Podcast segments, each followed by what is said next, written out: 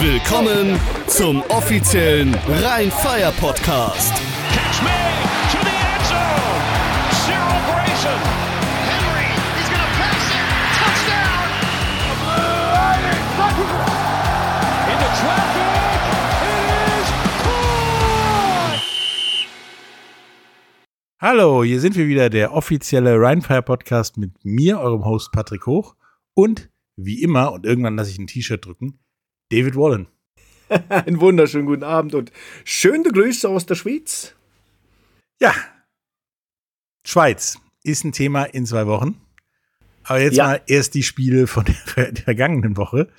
Da waren ja ein paar Knaller bei und tatsächlich Knaller. ja. diesmal nicht so ein richtiger Rohrkrepierer wie das erste Spiel von Prag. Ähm, die waren irgendwie alle interessant. Dann fangen wir auch direkt mal an mit direkt dem ersten Knaller, mit dem auch mein Footballwochenende angefangen hat, mit Stuttgart gegen Paris. Ja, Vor 4200 Zuschauern in Stade Jean-Bourg. Und das hat Stuttgart gewonnen mit 29 zu 20. Endlich, sage ich da nur. Stuttgart gewinnt endlich. Ich muss ehrlich sagen, wir haben es ja vorher schon in der Glaskugel erkannt. Mit dem neuen Setup, äh, mit Coach Newman als, als Head Coach, wussten wir, okay, da hat sich, da hat sich viel gedreht und gewendet. Und ähm, ich glaube, unsere beiden Wetten äh, gingen Richtung Stuttgart und wir haben auch richtig gelegen.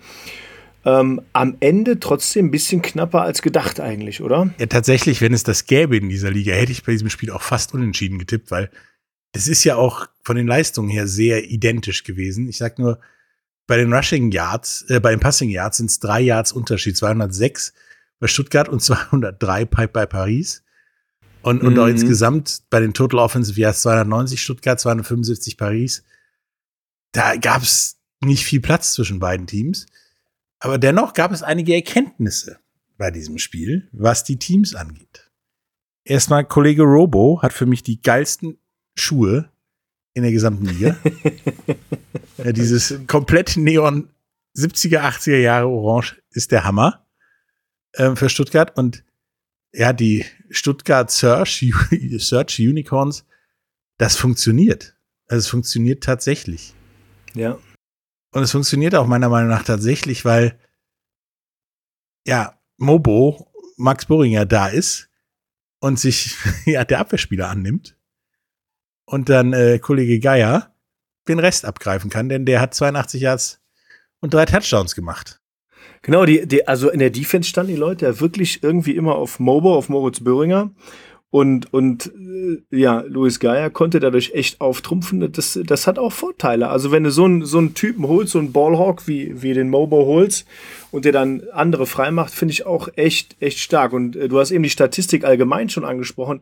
Die sind wirklich, wirklich sehr gleich. Was ich aber, was mir so ein bisschen aufgefallen ist, ähm, ähm, sind nicht, nicht die Turnovers, sondern Sacks by. Also du hast wirklich gesehen, die Defensive Line der, ähm, ich hätte schon fast Schwäbisch Hall Unicorns gesagt, der Stuttgart Search, ähm, sind einfach, die haben fünf Stück gemacht mit für minus 31 Yards und ähm, Paris hat auch nur einen Sack auf der, auf der Liste stehen. Und das hat so ein bisschen den Unterschied gemacht, so dass das Zünglein an der Waage im Nachgang. Und dann vielleicht auch die Turnovers mit der einen Interception, die jeweils beide gefangen haben. Und ähm, dann aber auch bei den, bei den Fumbles relativ ähnlich beide aufgestellt. Ja, und für mich war der, war der offensive Unterschied eben genau dieses Geier-Böhringer-Ding, dass ja, Mobo irgendwie alle auf sich gezogen hat, Geier frei war und auch noch alle anderen gefühlt frei waren. Ähm, damit ja, konnte Kollege Hennessy äh, 68 Prozent der Bälle anbringen und eine Interception und drei Touchdowns schmeißen bei 224 Yards und hatte quasi doch freies Schalten, weil er wusste, auf meinen Nummer 1 Receiver, Moritz Böhringer, brauche ich gar nicht zu achten. Der beschäftigt gerade den Rest der Abwehr. Irgendwo anders wird jemand frei sein. Und deswegen funktionierte auch das Laufspiel bei Stuttgart mit, mit Kollegen Robo so. Denn äh, der hat überraschende 64 Yards gemacht und einen Touchdown. Das fand ich schon, ja, mehr als erwartet. Während Ja, da, absolut top, ja. bei den Musketeers. Ja, also Jepmo als Running Back 52 Yards, muss man nicht drüber reden, das war okay. Dann aber Zach Edwards, auch schon auf Platz zwei bei den Rushern, muss jetzt nicht sein. Das hat man letzte Woche schon gesagt, ist aber jetzt wieder so. Und auch der hatte wirklich das Problem, dass er permanent Kyle Sweet gesucht hat, den aber nicht gefunden hat und musste dann auf Bertelin, Botella und Alexandre auf, äh, ausweichen. Und das hat halt einigermaßen geklappt, aber eben nicht immer, so wie die Geier-Böhringer Connection auf der anderen Seite. Ja, da, da hast du vollkommen recht. Also ich muss auch sagen, Jepmo hat ein ganz gutes Spiel gemacht. Ich war mal wieder enttäuscht von der, von der Performance von Jason Argument. Ich weiß gar nicht, ist er verletzt? Was ist da los? Ja, er hat insgesamt, äh, sage und schreibe, ähm, minus drei Yards gemacht und ähm, somit überhaupt gar nichts zu dieser Offensive, äh, Offensive äh, Leistung beigetragen. Kyle Sweet hatte die Defense wirklich gut im Griff und die haben Kyle Sweet bei vier Catches und 35 Yards gehalten und da muss ich sagen, tipptopp war die super unterwegs. Botella Moreno und Bertelin, klar, die haben ihre Catches gemacht und auch ihre Touchdowns, äh, fair enough, aber war eine Top-Leistung der Defense, kann man, kann man äh, nicht anders sagen. Ja, tatsächlich auf beiden Seiten, wobei die Pariser Defense das eher ja Spread the Wealth mäßig gemacht hat. Da hat ja jeder mal quasi zugreifen können. Also sieben Leute waren in unserer über fünf Tackle-Kategorie am Start. Ähm, mhm. Während das bei Stuttgart halt genau mal drei waren. Und zwar Chris Thomas, Zack und Bach und der Rest pendelte sich so bei vier bis drei ein, sag ich mal.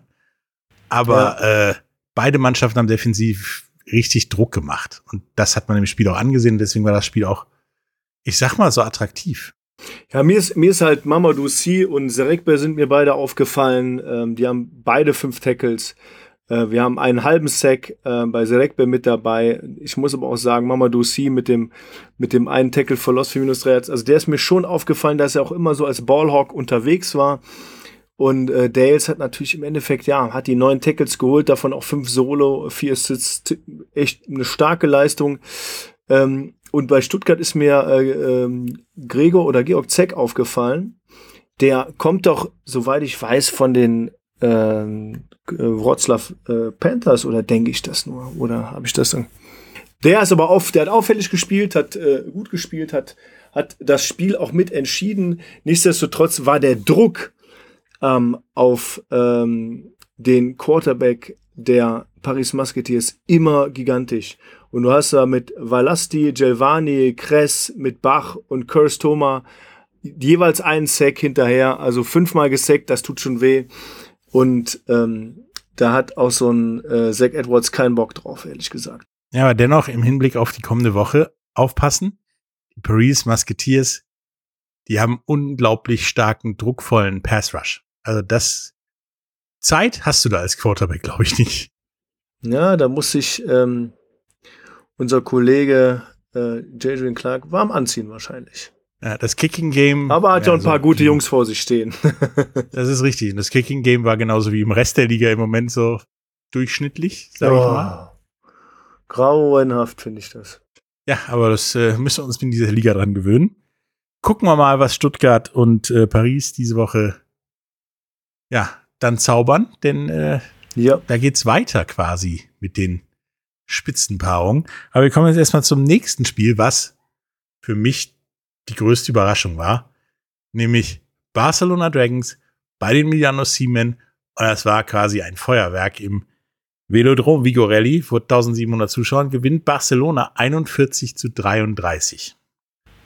Ja. Und was Barcelona da abgefeuert hat, war einfach unglaublich. Und der von uns ja schon mehrfach erwähnte Kollege Landstrom, Ström, der gilt jetzt als der gefährlichste Receiver der Liga. Absolut. Denn ohne den läuft gefühlt nichts. Ja, Landström, äh, ich meine, wir können die Stats mal nennen. 10 Catches, 166 Yards, zwei Touchdowns in einem Spiel. Hallo. Also das ist äh, mehr als gut. Und äh, die Number One äh, Anspielstation für Conor Miller, ganz klar. 394 Yards, vier Touchdowns. Äh, die, die Connection ist der Nachfolger der Greatest Shooting. Ja, das äh, ist schon nicht, schon nicht verkehrt, ja.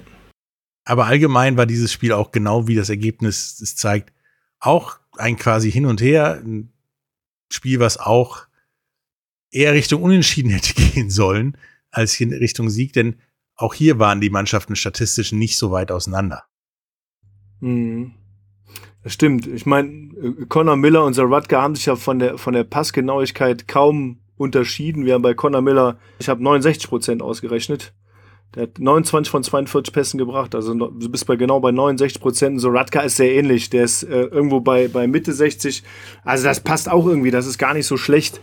Ähm, man muss aber auch sagen, wenn man, wenn man auf die ähm, äh, Receiver der Milano Siemens schaut, ja, Gene Constant, äh, Sek, Franchi, Khalife, der hat einen riesen Haufen an Receivern, die wirklich viele Pässe gefangen haben. Gene Constant genauso mit äh, 10 Pässen und 82 Yards, äh, das ist schon wirklich super. Ne? Also so viele Pässe in einem, in einem Spiel zu fangen. Wir haben vor allen Dingen auch immer lange Pässe gefangen, aus. also immer First Down Potenzial.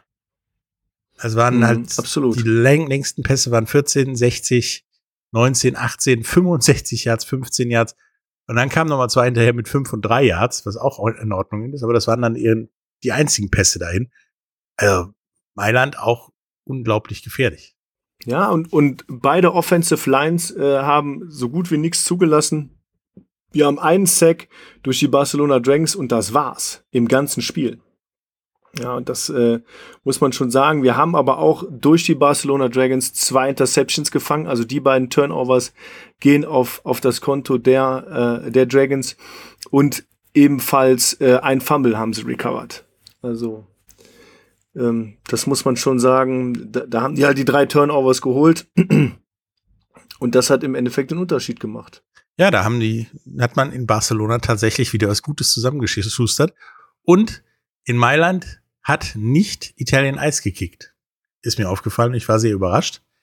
Denn der ja, Kicker leider. hieß Felli und der hat tatsächlich auf 36 und 33 Yards mal locker getroffen. Ein Kicking-Highlight diese Woche, glaube ich. Wenn der drauf war, hat's funktioniert.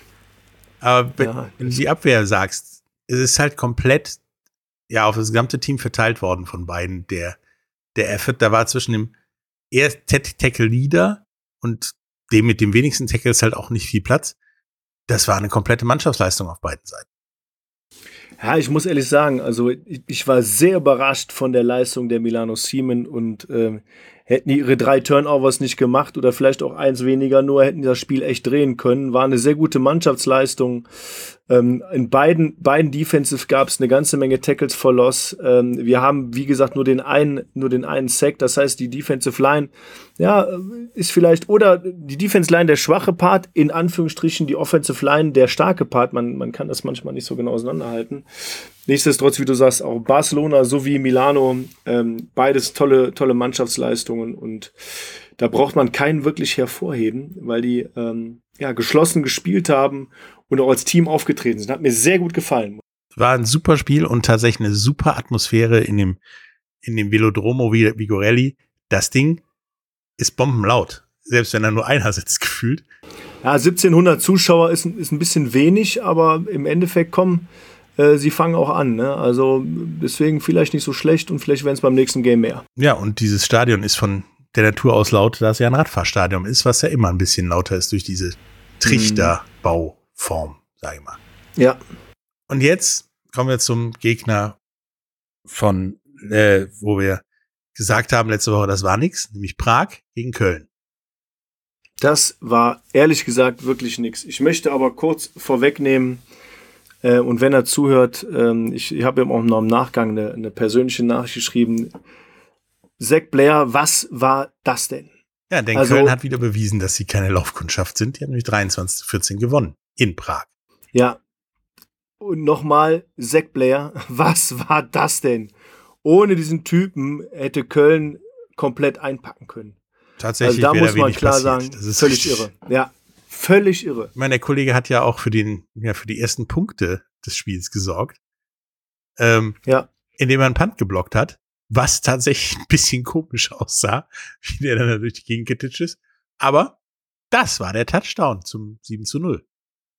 Und, Aber äh, jetzt, jetzt komm, kommen wir doch nochmal auf, auf, auf Köln zurück, auf die Passing Yards allein. Wir haben 50 Yards Netto Passing in Köln. Hallo, 50 hm. schäbige Yards. Und die Prag Lions hatten genau 24 Yards Rushing. Und insgesamt, ja, kann man sagen, okay, ähm, Total Offense Yards 145 auf Seiten der Kölner und 164 auf Seiten der Prag Lions. Das war gar nichts. Offensiv. um 150 Yards, das ist normalerweise eine Halbzeit. Ja. Dafür ist 23, 14 aber tatsächlich auch eine, ein Score, was sie sehen lässt, dafür, dass es so nur eine Halbzeit war, die die gefühlt ja technisch gespielt haben. Ähm, ja, aber wie gesagt, Köln ist gefährlich. Irgendwie haben die auch in diesem Spiel immer einen Weg gefunden zu scoren. Und das ist, glaube ich, die Gefahr, die von denen ausgeht. Die Prag Lions haben in diesem Spiel sage und schreibe sieben Sex gehabt. Sieben Sex und haben minus 69 Yards damit produziert. Also Leute, was, war denn da los in der Offensive Line? Also Junge, Junge, Junge, Junge. Also, Ja, und die, die Kölner haben ja auch dabei zwei Qu- Quarterbacks verheizt, nämlich Kollegen Jacob und Kollegen Frisch, die dann mal die Sex ab, abholen durften. Also da schien keiner wirklich Lust zu haben, sich die Finger schmutzig zu machen. Aber auf der anderen Seite halt ähm, wurde auch da nicht viel für sich freigelaufen auf der Seite der Prag Lions. Da hatte Mumfrey halt auch nicht viel zum Bedienen, sag ich mal. aber guck doch mal rein. Daniel Schumacher hat elf Mal gepantet. Mhm. Elf. Das ist doch. Also ganz ehrlich, da war, da war überhaupt gar nichts und das war, ja, ich will gar nicht mehr weiter ausholen. Über das Spiel braucht man fast nicht reden. Ich möchte vielleicht am Ende nochmal ganz klar und deutlich Zack Blair erwähnen, weil das war der einzige, den ich gesehen habe auf dem Platz mit richtig Herzblut, mit richtig Power, der die ganze Zeit Vollgas gegeben hat, äh, für zwei Touchdowns verantwortlich ist und ohne ihn wäre das Ding sang- und klanglos im Sande verlaufen und ähm, Köln hat das Ding verloren. Der war auch gefühlt Ganz an jedem. Defensive Play irgendwo beteiligt in irgendeiner Rolle daran, wenn er nur geblockt hat, damit jemand anders durchkommt oder irgendwas anderes oder Sachen richtig vorhergesehen hat. Der Typ, und es tut mir leid, das zu sagen, der ist zu gut für dieses Team im Stand jetzt. Ja, ja, das sehe ich genauso, das kann man auch so sagen. Also Köln sowie Prag, ähm, keine, hoffentlich eine Steigerung in dieser Woche, weil das war nix. Ja, bei Prag ist es genauso geblieben wie in der Vorwoche. Wir hoffen nochmal über eine deutliche Steigerung reden zu können nächste Woche. Das nächste Spiel. Frankfurt gegen Fischewa. Da habe ich schon befürchtet, dass Fischewa da doch mal zeigt, was sie können. Haben sie aber nicht. Für 1400 Zuschauer im First Field hat Frankfurt ganz locker 48 zu 13 gewonnen. Und tatsächlich das gezeigt, was sie bei Rheinfire in Duisburg nicht gezeigt haben, oder? Und jetzt hake ich da noch mal ein, Jacob Sullivan hat nicht gespielt. Ja, also die haben, die haben gut gespielt, die haben ihr Laufspiel mal etabliert ähm, und haben allein über Fischbach mit 22 Laufversuchen 147 Yards äh, erreicht und er hat drei Touchdowns erlaufen. Also die haben ganz klar aufs Laufspiel gesetzt, weil Hedrich ja nicht so sicher im Pass war, wobei ich dazu sagen muss, eine super Leistung, 14 von 24 Pässen eingebracht, 215 Yards und drei Touchdowns erworfen. Top. Kann man als Backup-Quarterback nicht mehr verlangen, hat er gut Ja, gemacht. tatsächlich hat sowohl Passen als auch Rushen funktioniert bei den beiden Frankfurt Galaxy. Haben mal 216 Yards Rushing und 215 Yards Passing. Das war genau das, Ja. was man sich als Trainer, glaube ich, vorstellt. Dieses, dieses ausgeglichene zwischen, zwischen Lauf- und Passspiel, was dann halt die Vorhersagbarkeit sehr, sehr schwierig macht. Mhm. So, bei den Throners, Madras, das war okay für das, was der Rest des Teams angeboten hat. Das war nämlich nicht so viel mit 28 Yards. Da konnte aber laufspieltechnisch auch nichts machen und Kollege Evans am Quarterback mit einem Touchdown-Pass, aber 15 von 22 Yards, äh, Attempts ab untergebracht, 153 Yards. Ja. Das war auch nichts und die, die Receiver-Liste ist auch sehr kurz. Ja, und, und Evans wurde auch viermal gesackt. Also da, da, da muss man ganz klar der Offensive Line äh, den schwarzen Peter zuschieben. Ähm, da, ja, da, das war nix. So. Das war eigentlich gar nichts. Da hat Frankfurt ganz klar die Leistung abgerufen, die sie bringen konnten, auch ohne Jacob Sullivan. Und äh, Feschelwa hat ganz klar die Leistung zu Hause gelassen gefühlt. Ähm, haben ein paar Yards gemacht. Ich finde die 15 von 22 auch nicht so schlecht für die 153 Yards und den Touchdown. Äh, das war aber lange nicht ausreichend, wenn man dann nur für 57 Yards läuft. In der Abwehr gab es zwei Spieler, die man erwähnen kann bei Feschewa. Das war einmal Gaspar und einmal Rodriguez, die beide ihr gefühlt mehr als zusammen, mehr als Ja. die Hälfte der Tackles gemacht haben für Feschewa. Und der Rest hatte so drei, zwei, mal einen zwischendurch. Das war nix. Da muss tatsächlich genauso wie bei Prag eine Leistungssteigerung her. Und äh, mir wird jetzt schon schlecht, wenn die beiden gegeneinander spielen.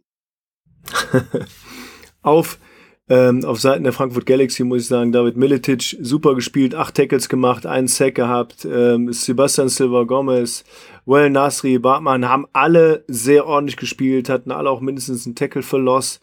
Insgesamt, wie gesagt, 4 Sacks für minus 29 Yards, insgesamt 9 Tackles for Loss für minus 53 Yards.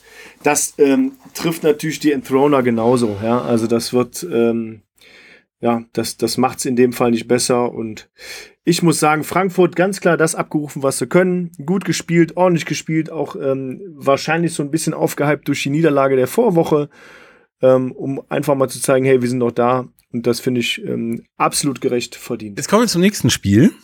Und das waren für mich die zwei echt üblen Überraschungen bislang. Die Panthers Rotzlaw gegen die Leipzig Kings im Bruno Plare Stadion in Leipzig siegt Rotzlaw 31 zu 6.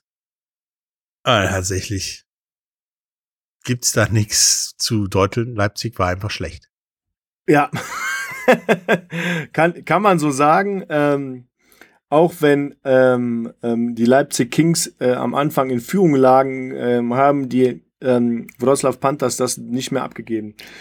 Allerdings fand ich das Spiel sehr, sehr einseitig auf Seiten der Wroclaw Panthers und alles lief über Tate und zwar mit insgesamt vier Touchdowns ist auch gut, würden vielleicht auch andere äh, so machen, aber es macht das Spiel sehr einseitig. Nichtsdestotrotz ähm, hat Vitali echt, äh, ist echt gut in der Liga eingeschlagen und das im positivsten Sinne.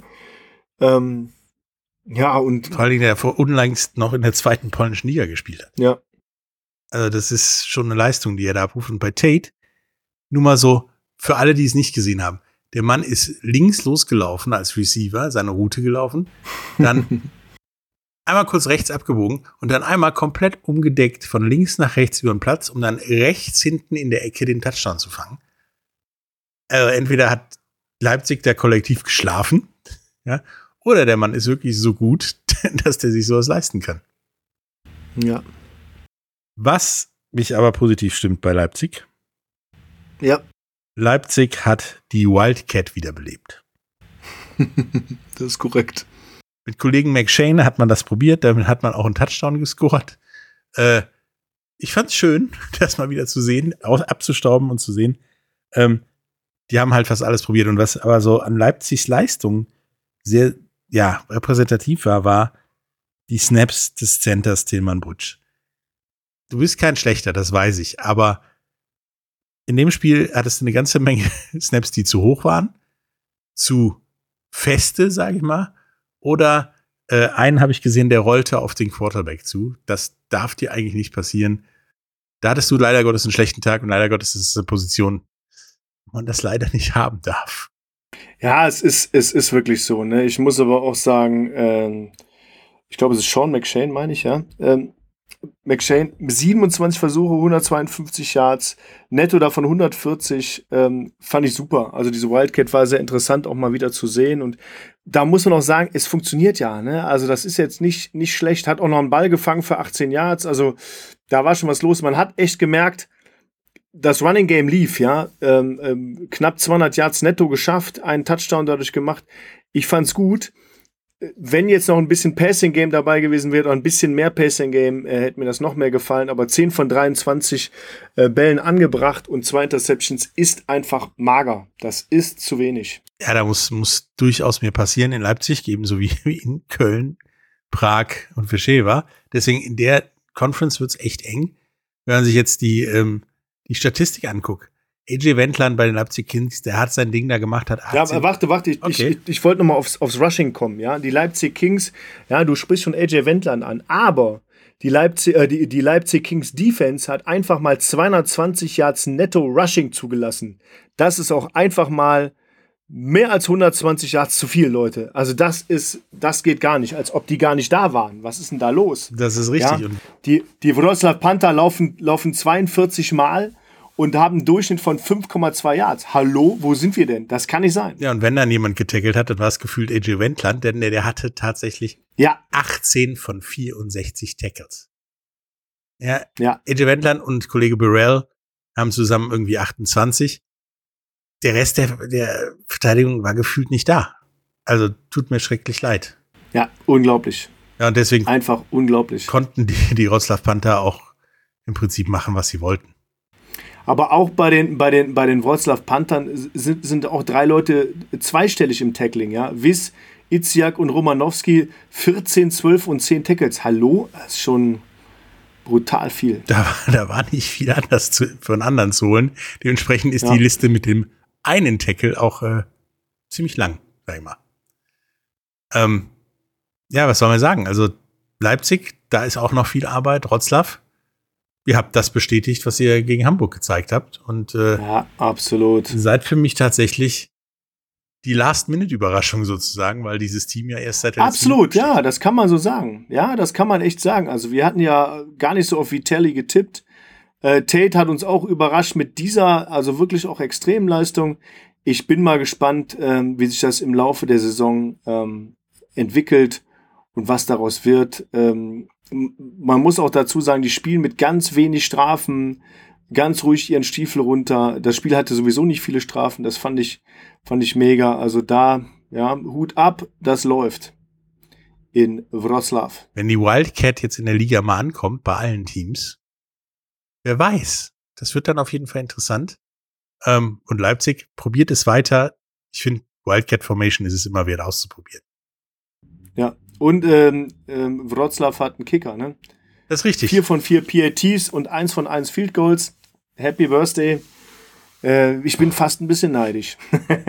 dass ich glaube, im Moment jedes Team neidisch drauf ist auf Kollegen Alders. Denn das war genau das, wofür man einen Kicker braucht. Wenn du ihn hinstellst, ja, trifft der und trifft dann auch aus so 27 Yards aus diesen 30 Yards Situationen. Genau. Und Genau. äh, darüber wird es vielleicht dann zum Problem. Aber eben das unter 30 Yards hat eigentlich kein Problem zu sein. Aber das sehen wir ja jede Woche im Moment bei allen Teams, dass das ein Problem zu sein scheint. Ja, die PATs funktionieren nicht, die, die Field Goals funktionieren nicht und, und ich sag mal, äh, da finde ich schon vier von vier äh, PATs und eins von eins Field Goals für 37 Yards, was jetzt auch keine kleine Distanz ist. Äh, mega. Und vielleicht wird es nächstes Jahr äh, beim Spieler-Recruiting und beim Spieler-Drafting, wie auch immer, äh, mehr Kicker geben in dem ganzen, der ganzen Auswahl. Vielleicht mal ein bisschen ein Auge drauf, weil ähm, im Endeffekt hat der Mann genau sieben Punkte gemacht. Das ist ein Touchdown mit Extrapunkt. Und ähm, das darf man nicht vernachlässigen in der ganzen Rechnung. Das ist richtig. Also, das heißt, wenn du so einen Kicker hast, das ist eine Waffe. Das ist jemand, der das Spiel Ja. entscheiden kann, der auch ein Spiel alleine gewinnen kann, wenn 7 zu 0 ausgeht. Aber ja, du hast halt immer die Gefahr, dass Punkte passieren. Jetzt kommen wir zum nächsten Spiel, der Premiere, Heimpremiere in Will von den Helvetic Guards in der Lidl Arena vor 2300 Zuschauern, was für die Lidl Arena ein Bombenwert ist, gegen die Raiders Tirol. Wobei es, wobei es deutlich weniger aussah. Das ist richtig. Die, die Tribüne sah ein bisschen leer aus. Also, Das liegt Ja, aber an diesem Stadion, glaube ich, an der Architektur. Das ist Naja. also einmal drumrum und dann ist das voll, aber nicht mit viel, denke ich. Ähm, ja, gut. Gegen die Raiders Tirol, die dann tatsächlich das gemacht haben, was wir erwartet haben, nochmal relativ easy 22 zu 7 gewonnen. Ähm, gegen leider Gottes habe ich so das Gefühl, sehr eindimensionale Schweizer. Ja, die Raiders haben wirklich ganz entspannt jedes Quarter äh, ihr, ihren Score gemacht und sind wirklich mit 22-7 nach Hause gefahren. Ich glaube, da hätte auch mehr gehen können, hätte man sich mehr ja, ins Zeug gelegt.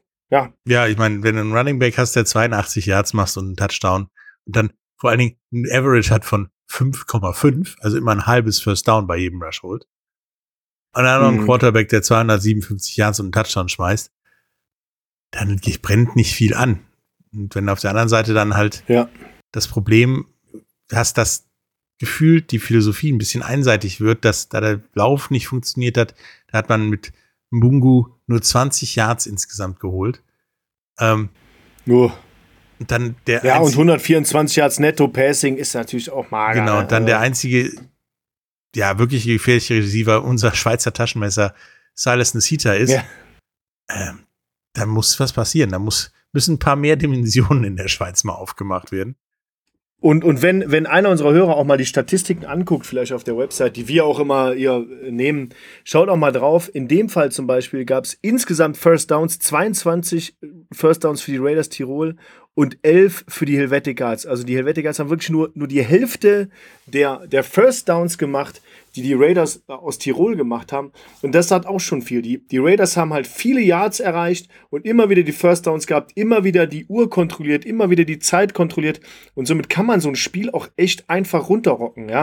Und das sieht man auch auf der, in der Time of Possession, dass die Tirol Raiders 35 Minuten netto auf dem Platz waren und die ähm, äh, Helvetic Guards nur 24, 36 netto auf dem Platz waren. Das heißt, sie hatten einfach mal 10 Minuten Spielzeit und das ist eine Ewigkeit mehr, also ein komplettes Quarter mehr, kann man sagen, als die Helvetic Guards. Ja, und wenn dann, wenn dann hast, so ein Personal hast wie Tirol mit Kollegen McClem, der dann auch mal kurz 110 Yards Receiving hat und einen Touchdown, äh, und auch der Rest jetzt nicht ganz schlecht ist, ähm, und du einen Kicker hast, der, der alles trifft in dem Spiel. Na, nicht, nicht alles. Er hat ein PAT daneben, aber, aber drei Field Goals, ordentliche Nummer. Und keine kleinen, ne? Nee, 24, also, 37, 47. Immer gesteigert, der junge Mann. Äh, top. Dann ist das so, so Sunny. wir gucken immer, dass wir hier in irgendwie, ja, Red Zone Scoring Position kommen. Und dann passt das schon. Also Punkten werden die nicht nicht. Mhm. Dummer Satz, ich weiß, aber ihr wisst, was ich meine.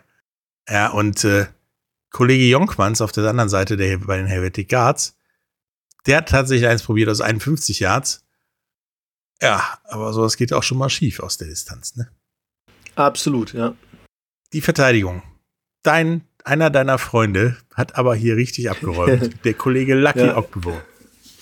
Lucky Ogbevone und äh, die Statistik möchte ich mir nochmal angucken, weil er hat 10 Solo-Tackles und es gibt auch sehr wenig Assists. Da möchte ich gerne mal wissen, wer die Statistik schreibt.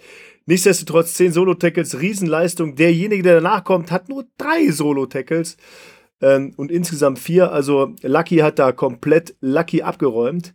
Insgesamt gab es vier Sacks, aber insgesamt auch sieben Tackles for Loss für 35 Yards für natürlich die Tirol Raiders. Und Precious Ogbevone mit drei Tackles dabei, ja, ein bisschen hinter seiner üblichen Leistung ähm, geblieben, muss ich sagen. Aber tatsächlich kann man daran sehen, wie gut Tirol in der Abwehr war. Denn nur Lucky Ogbevon hat da mehr als die berühmten fünf Tackles. Ja, das ist einfach so. Bei, bei den Helvetic Guards haben wir wirklich Leute, das, das sind äh, sechs Stück, die über fünf haben. Ähm, und das fängt oder endet bei Tewai und äh, fängt bei Schürmann an, der acht hat. Und da gab es genau einen Quarterback-Sack, aber auch sechs Tackles for Loss für minus 35 Yards. Äh, eine Interception, ähm, ein Fumble-Return. Also schon ordentlich gespielt. Ja, kann man nichts sagen. Wobei meiner Meinung nach dieses Spiel tatsächlich wenig über die Helvetic Cards aussagt, weil die Raiders Tirol sind einfach eine Macht, würde ich sagen. Ja, die Raiders Tirol haben schon echt Gas gegeben und da finde ich auch so ein bisschen wie Zach Blair in Köln hat in dem Fall Silas Nesita ähm, viel, viel ausgerichtet. Wir haben weniger als 50 Prozent aller Pässe sind angekommen. Ah, da gewinnt man so ein Spiel auch einfach nicht mit, ne? Nö, vor allen Dingen, wenn du dann auch noch die 48 Prozent immer auf den gleichen Mann wirfst, dann Ja, ja. wird es Genau. halt irgendwann schwierig. Deswegen Tirol tatsächlich äh, a force to be reckoned with, sozusagen. Und der Meister hat dann dieses Wochenende nämlich auch eingegriffen. In Berlin. Oh, das war richtig spannend am Ende, ne? Oh, ja, also, also vielleicht zum Spiel in Berlin. 4800 Zuschauer oder 4814 Zuschauer im Friedrich-Ludwig-Jahn-Sportpark im Stadion. Ähm, Berlin angetreten, Wien an Wien erstes Spiel gehabt. Berlin hat ja schon äh, ein Spiel gewonnen gehabt aus der Vorwoche. Und ich muss sagen, Heide Witzke, Kapitän, die Vienna Vikings führen mit 24 zu 3. Und ich dachte, tja, langweilig, der Drops ist gelutscht. Ausmachen. Ja. Zur Halbzeit 24-3. Im dritten Quarter war so ein bisschen Not gegen Elend angesagt. Da ging es so ein bisschen hin und her und her und hin. Und ich dachte so, hä, hä, so richtig gut war das Spiel nicht im dritten Quarter. Und dann kam die Berliner Mauer. Da kam vor allen Dingen Kollege Issen plötzlich, ist er aufgewacht so ungefähr und hat mal, äh, ja, man Berlin wieder auf 24 zu 27 dran gebracht. Leider Gottes ging das Spiel dann für Berlin 27 24 verloren. Aber Ja, leider Gottes, naja, Ja, ich meine, die, die- Vikings haben auch ihren Leistung. Teil dabei getragen. ne? Aber ähm, Ich fand einfach, äh, ich fand die Leistung der Wiener Vikings sehr ordentlich in der ersten Halbzeit und das äh, hat der Kommentator auch gesagt, sehr ordentlich und ganz klar eines Meisters würdig. Yep. In der zweiten Halbzeit haben die einfach gepennt. Da hat man sich auf die, auf die Punkte ausgeruht und gedacht, bei dem Spielstand von 24-3, das Ding verlieren wir sowieso nicht. Und dann kommt ähm, Donovan Issam und macht erstmal einen Zweier Touchdown-Run. Dann Robin Wilczek, der früher auch ähm, bei den äh, ähm, Dresden Monarchs gespielt hat. Ähm, schönen 12-Yard-Pass von Issam. Ähm, dann gab es einen ähm, Rush von Issam auch noch hinterher für ähm, die, die Two-Point-Conversion. Und dann Aaron Jackson fängt einen 7-Yard-Pass und dann macht ähm, ja, Tasic auf Seiten der Vienna Vikings das Ding zu, kurz vor Ende, und schießt ein einfaches 17-Yard-Field-Goal. Ja, und dann war das Spiel quasi vorbei, wurde nochmal ein Onside-Kick probiert. das ist allerdings Ja, dann aber auch ein. Kitka wie der Kollege Tasic, äh, wie du ihn gern hättest. Also den setzt du zum Field Goal hin auf die 17, 22 Yard Linie und der macht das Ding. Genau. Auch in so einer Situation vier Sekunden vor Schluss macht er den rein und nicht, uh, mal gucken, ob der reingeht. Ähm, ja, was soll man sagen zu den Vienna Vikings, die ja auch teilweise gerebootet haben? Ja, das, das, das Laufspiel mit Kollegen Pajarin aus, aus Finnland, 85 Netto-Yards, 5,7 im Schnitt, ein Touchdown. Ja, der Mann ist ein halbes First Down jedes Mal. Mega. Und, Ja, also der, der Typ, der Typ hat wirklich in der ersten Halbzeit ein mega Spiel gehabt. ja, und Helbig mit 215 Yards äh, Passing, ähm, bei 17 von 33 angekommen, zwei Interceptions und auch zwei Touchdowns. Das war okay. Also das, damit kann man leben, finde ich. Ja, knapp über die 50 Prozent äh, ist er drüber, hat aber wirklich die zwei Interceptions geworfen. Ah. Ah. Ja, die waren beide so genau Ja. aus der Kategorie. Mehr braucht man nicht. Ja, so geht's so, ne? Also, das muss ich auch sagen, das war bei Ism ähnlich. Ich finde, ähm, allerdings, wer, ähm, wer sehr unauffällig war, war unser, ich war letzter Defensive MVP Kyle Kitchens, ähm, mit zwei Tackeln und einem Sack für neun Yards. Also man hat ja die ganze Zeit drauf gewartet, wann kommt endlich ein Sack von den Berlin Thunder? Wann kommt endlich ein Sack von Berlin Thunder? Und in der zweiten Halbzeit war es dann endlich soweit, dass Kyle Kitchens den einzigen Sack der Berlin Thunder setzt. Und da war nichts mehr. Das war alles.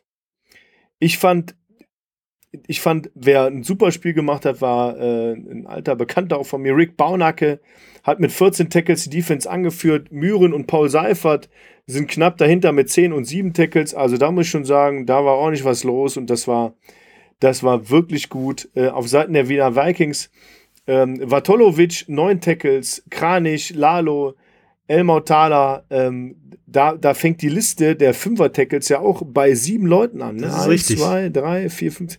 Das ist gigantisch gewesen. Auch nur zwei Sacks, ein paar Tackles für Loss, ähm, aber auch eine Interception gefangen, ähm, keine Returns. Es gab aber ähm, auf Seiten der Berlin Thunder zwei Interceptions, eine für 19 Yards und eine für 48 Yards. Das ist richtig. Aber ähm, die Receiver der Vienna Vikings haben auch gezeigt, zumindest eine Halbzeit lang, warum sie gut, gut sind. Kollege Birnbaumer hat 98 Yards bei sieben Receptions gemacht und Kollegen Buhr 74 und zwei Touchdowns. Also das ist nicht schlecht. Die wurden dann wirklich mal so sporadisch angeworfen in der ersten Halbzeit, weswegen man dann auch klar in Führung ging. In der zweiten Halbzeit hatte man da irgendwie einen Rhythmus verloren, hatte ich so das Gefühl. Ja, so habe ich es auch, so hab auch empfunden. Ähm, ich finde, ehrlich gesagt, die, ähm, die Berlin Thunder haben eine gute Rushing, Rushing Yardage. Leider ähm, hat der Quarterback davon 17 Versuche für 83 Yards. Das ist einfach wieder zu viel. Der Typ wiegt 118 Kilo übrigens, ist ja eine richtige Maschine. Donovan Issam. Ähm, nichtsdestotrotz fehlt ihm dann die Power ähm, auch für, für, die, für die Pässe und da hat er halt auch nur 100 Yards geworfen oder 103 Yards geworfen. Das ist einfach zu wenig leider. Ne? Da, da fehlte dann am Ende vielleicht auch die Power.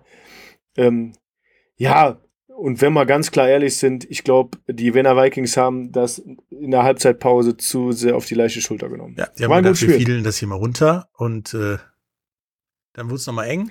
Dafür war, war die erste, erste Halbzeit langweilig und die zweite Halbzeit wurde dann im vierten Quarter spannend. Das ist richtig, aber dann hat Wien auch nochmal gezeigt, warum sie der Meister sind, indem sie einfach dann am Ende das Ding so runterspielen, dass sie mal locker mit Ja. drei, vier Punkten in Führung gehen und vier Sekunden vor Schluss. Da passiert nichts mehr. Also das ist sehr unwahrscheinlich, dass du da nochmal Punkte abgibst. Ja. Dann das Spiel des Wochenendes. Denn es gab einen neuen Zuschauerrekord von 32.500 Zuschauern im Volksparkstadion in Hamburg.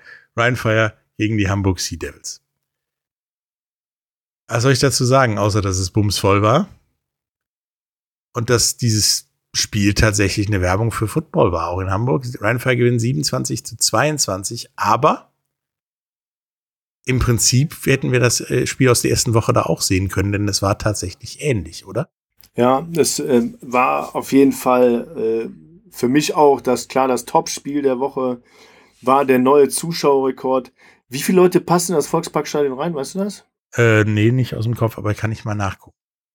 Weil es, es, es war der Unterrang einmal rund komplett voll und das war ein sehr, sehr schönes Bild zu sehen, dass sich über 30.000, weit über 30.000 Leute zu einem Footballspiel in Hamburg treffen und ähm, ja, wir dann mit Rheinfall noch siegreich sind, okay.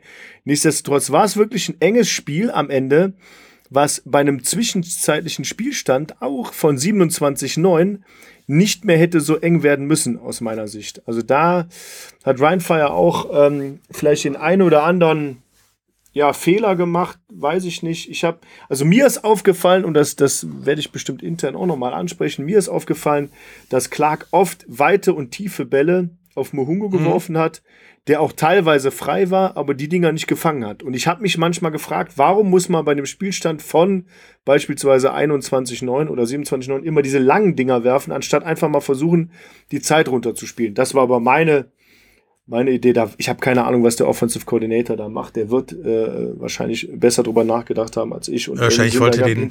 Sack sehr zeitig zumachen. 57.000 Zuschauer passen in das Volksparkstadion, in die Erlebniswelt Volkspark, wie es eigentlich, wie es richtig heißt.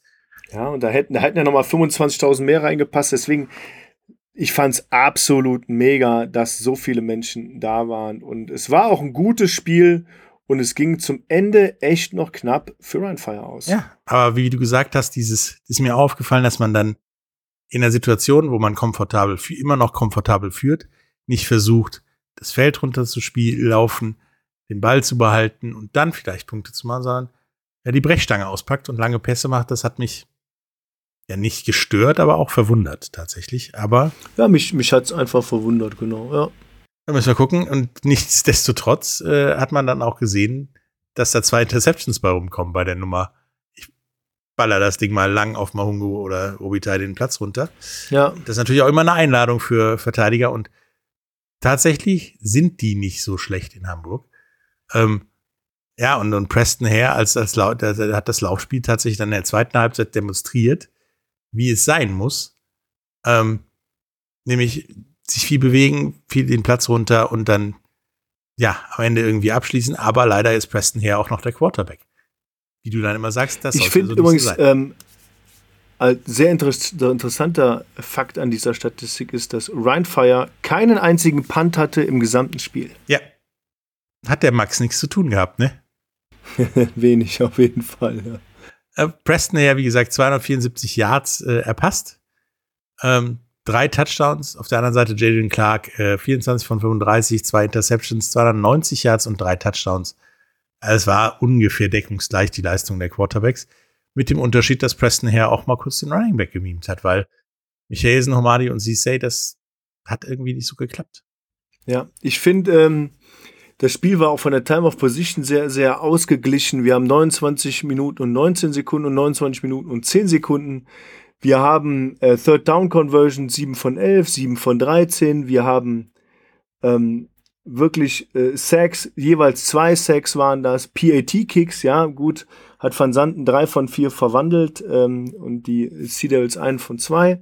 Field Goals 0 von 2 und auf der anderen Seite gab es 1 von 1. Ähm, ja, bisschen schade. Ähm, mein Highlight-Play, und ich, wenn ich mich wiederhole, äh, sagt's mir ruhig, aber ich höre es auch gerne.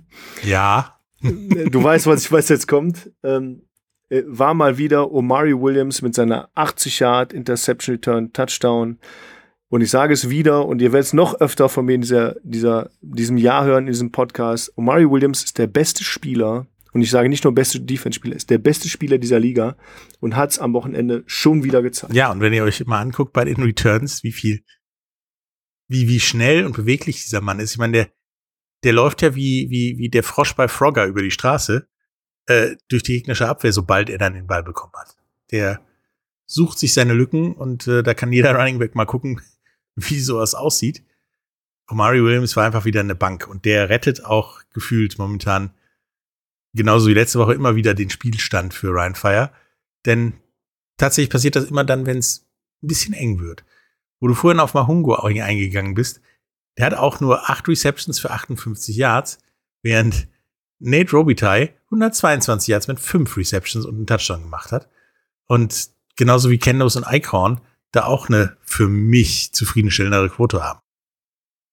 Ja, das ist schon in Ordnung. Ich, ich glaube aber auch, dass dass natürlich beispielsweise Hamburg ähnlich, ähnlich wie äh, es auch in Stuttgart ist, man sich auf bei uns auf Mahungu und in Stuttgart auf Moritz Böhringer konzentriert darauf auch immer den besten Mann setzt und ein bisschen fokussiert, dass der nicht zu frei ist und Bälle fängt und somit Plätze oder Platz schafft für andere, beispielsweise Nate Robitaille, der ähm, auch nicht der schlechteste Mann ist auf dem Platz, ja, und das auch mal wieder eindrucksvoll bewiesen hat mit seinem langen Catch and Run, ähm, war toll. Ich möchte aber an dieser Stelle ähm, auch nochmal drei Defensive Player ähm, hervorheben, die mir wirklich sehr, sehr positiv aufgefallen sind. Ähm, das sind erstmal Flamur Simon mit sage und schreibe zehn Tackles, äh, ein Sack, äh, einen von den beiden Sacks und insgesamt zwei Tackles für Loss für fünf Yards. Ähm, dahinter auch Martin Pinter mit sieben Tackles, auch ein anderthalb Tackle für Loss. Letzte Woche hat er noch einen Sack gehabt. Und T. Morrison. Martin Pantin. Martin Pantin, genau. Und äh, TJ Morrison genauso mit neun Tackles, dahinter auch 1,5 äh, Tackles für Loss mit einem Yard. Super geil, ja. Und Mario Williams vier Tackles gehabt. Marius Kenzie, den habe ich auch immer überall am Ball gesehen. Also fand ich schon, fand ich schon echt, echt stark, ja. Auf Seiten äh, der Hamburg Sea Devils haben wir eine lange Liste wieder von fünf oder sechs Leuten, die, die ähm, ja, an die vier Tackles rankommen zumindest. Und äh, so wirklich aufgefallen ist mir wirklich Harris in dem Fall, der auch die meisten Tackles hat mit sieben. Hat auch die Interception oder hat eine der Interceptions gefangen für drei Yards. Und äh, Omorodion ähm, ein, eine Interception gefangen mit 39 Yards returned. Ja, war auf jeden Fall spannend. Das war auch ganz am Anfang der, der, der Mist da. Ne? Also das war ja so eine Deflection von Robitaille. Genau, der hat den nach oben weg und dann gefangen. ist das Ding wie ein Stein genau, ja. in die Arme ja. gefallen. Man hat aber das Gefühl, dass Harris danach immer mehr wollte als der Rest seines ja. Teams. Also der Mann war motiviert bis in die Haarspitzen. Ähm, vielleicht muss man auch dazu sagen, so ein, so ein, ähm, so ein ähm, Spiel ist vielleicht auch nicht einfach zu verkraften. Da sagte der, der Reporter ganz am Anfang, dass Ryan Fires ja eher gewohnt ist, vor einem Publikum zu spielen, was so 10.000 Leute äh, betrifft aber die Hamburg Sea Devils vielleicht nicht ganz in dem Umfang. Und wenn du auf so einen Platz kommst, und ich kenne das selber aus eigener Erfahrung, wenn du auf so einen Platz kommst, auf einmal stehen da 10, 15, 17 oder 32.000 Leute und applaudieren und, und setzen dich unter Druck, da, da fängst du an, über andere Dinge nachzudenken und wirst vielleicht noch ein bisschen nervös. Schön, dass du dann wenigstens noch aber, was nachdenken kannst. Ja, ich möchte aber ein, ein Play, äh, was gegen Ryan Fall gespielt wurde, kurz erwähnen, und zwar ähm, Jan Philipp Bombeck hat einen, einen Tackle, einen Sack äh, für sieben Yards minus gesetzt. Schön auf die Bleitzeit von äh, Jadrian Clark. Und da muss ich sagen, da habe ich echt gedacht, oh Backe, steht er jetzt nochmal auf. Aber das hat Jadrian ganz gut weggepackt, das Ding, und auch den Ball festgehalten. Ich glaube, das wäre auch nochmal eine entscheidende Szene gewesen, hätte er da den Ball fallen lassen. Hat er sehr tapfer festgehalten. Danke, Jadrian, dafür. Aber auch an dich, Bombeck, ähm, mega Sack hast du gesetzt. Tatsächlich wirkte das für mich so, dass Jadrian das in letzter Sekunde noch gesehen hat und dann den, den Ball irgendwie festgeklammert hat. Sonst Womöglich. meine ich, hättest du das, wenn du es nicht gesehen hättest, dass der Kollege Bombeck da angerannt kommt, dann wäre der Ball im hohen Bogen woanders hingeflogen, behaupte ich mal. Wo jetzt ja, ja. in Social Media wieder dass die Kicker-Diskussion aufkommt. Die ganze Liga kickt im Moment nicht so toll, haben wir festgestellt. Das ist korrekt, ja. So, und bei Ryan Fire, die verkickten Field Goals waren aus 40, das war geblockt. Ja? Und aus 50 Yards, der war rechts vorbei, der würde aber heute noch fliegen wahrscheinlich. So, so ein Ding, wie das war. Das kann man aber machen. Und vor allen Dingen, Sebastian van Santen ist, das ist sein zweites Spiel als Kicker. Und dafür war das okay. Er muss da noch einiges lernen, ein Ja. paar Fußball-Kings rausarbeiten. Ja, Ne? Aber naja. so wie jetzt auf äh, den Kollegen eingedroschen wird. Das muss nicht sein. Stellt euch da Ja, mal das, selbst. das ist auch nicht in Ordnung. Ähm, ist, ist nicht einfach. Trotzdem kann man klar sagen, ich bin und ich glaube, alle Ryan Fire-Fans und alle Fans dieser Liga sind auch nicht einverstanden mit der Leistung der, der Kicker. Und das kann man auch sagen, aber dass man auf jemanden einrichtet, ist völliger Quatsch. Stellt euch erstmal selber dahin und schießt mal ein Field Goal. Gut, was kommt diese Woche? Ja, was kommt diese Woche? Diese Woche kommt eine ganze Menge, Kollege. Nämlich, Ja. äh, ja, Hamburg gegen Köln zum Beispiel. Was tippst du denn da? Genau. Wir haben Hamburg gegen Köln am 17. Juni. Mhm. Ähm, um 17 Uhr spielen die. Und da spielt Hamburg in Köln. Und ich wette auf ein 45-7 für Hamburg. 45,7. Ja. Okay. Interessant. Und die sieben Punkte macht natürlich Zach Ribert. Wer sonst? Fumble, Fumble oder, oder Interception Return, irgendwie sowas wird Ja, er ich machen. tippe da ein bisschen mehr auf Strip Sack. Fumble. Tippe nämlich auf einen 23-20 Sieg der Kölner gegen Hamburg. Hui. Ja, weil die finden, ich hatte das Gefühl, ja, auch wenn das Spiel nicht wirklich gut war, aber auch im Blick auf letzte Woche, die finden irgendwie immer einen Weg, um dran zu bleiben. Deswegen da bin ich echt 23-20. Das andere Spiel ist tatsächlich meiner Meinung nach das Spiel des auf jeden Fall besten Teams der Liga gegen das Überraschungsteam der Liga, Barcelona gegen Tirol. In Tirol. Ich tippe, ich tippe, sehr überraschend vielleicht, die Barcelona Dragons gegen die Tirol Raiders 27-24 für Barcelona. Oh. Ja, ich tippe auf Tirol und zwar mit 33 zu 30. Also knapp jetzt bei uns beiden, Ui, aber andersrum. ja. Und dann kommen wir zu dem Spiel, wo ich sage, pff, auf dem Papier, nach den bisher gezeigten Leistungen, ich muss mir das nicht geben, aber ich muss es mir ja geben. Wir müssen uns das ergeben. Fescheva gegen Leipzig.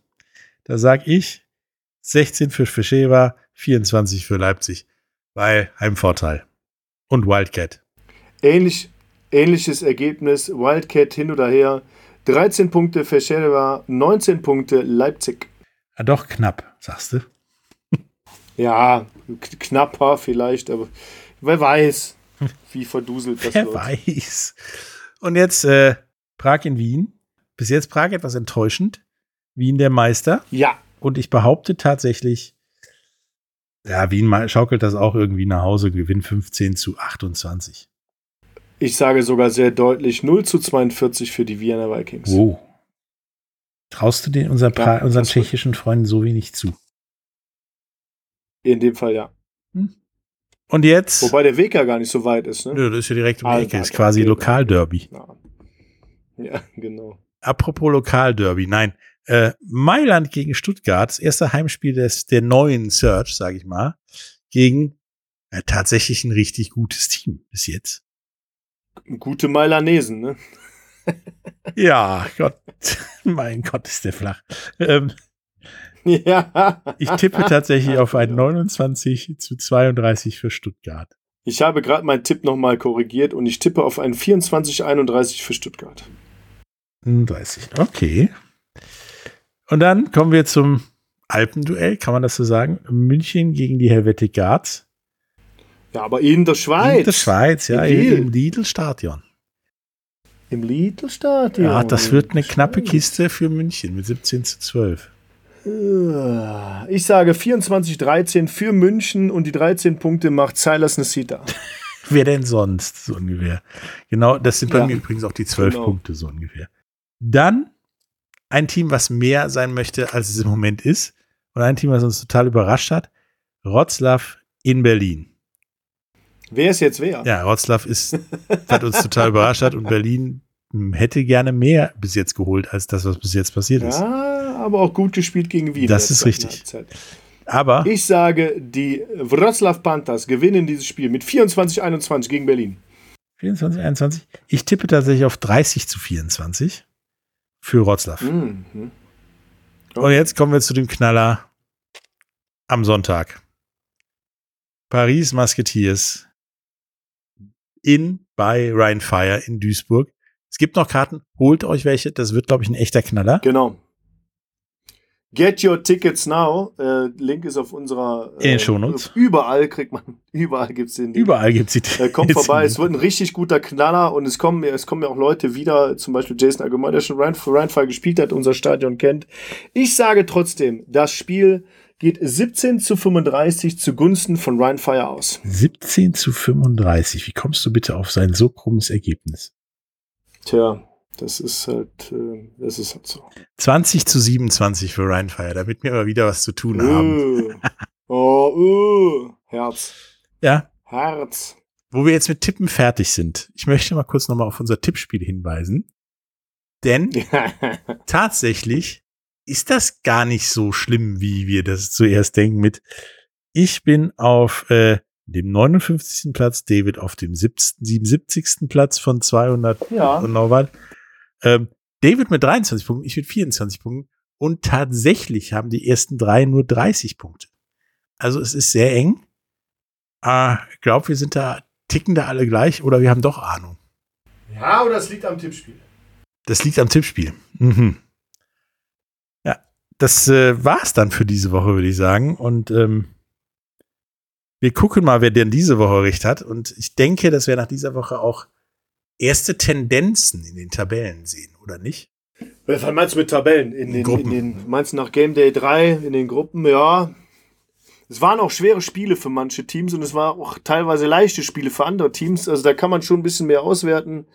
Und vielleicht werden wir dann tippgenauer. Ähm, können wir ja erstmal vielleicht mal ein erstes Resümee ziehen und nächste Woche einmal über die, über die Gruppen sprechen und über die, die ersten und zweitplatzierten. Schauen wir einfach mal. Ja, wenn jetzt Prag und. Verschäfer nochmal ja? verlieren, wird's eng, sage ich mal. Ja, das stimmt. Das auf jeden Fall, ja. Das war für immer mir ein Vergnügen. Wir sehen uns Sonntag in alter Frische. Ja, und sie hacken wundlatschen sozusagen. Und äh, ja, bis nächste Woche. Tschüss. tschüss zusammen. Das war der offizielle Rhein-Fire Podcast. Bis zum nächsten Mal. Alle News, Tickets und Merch findet ihr auf rheinfire.de.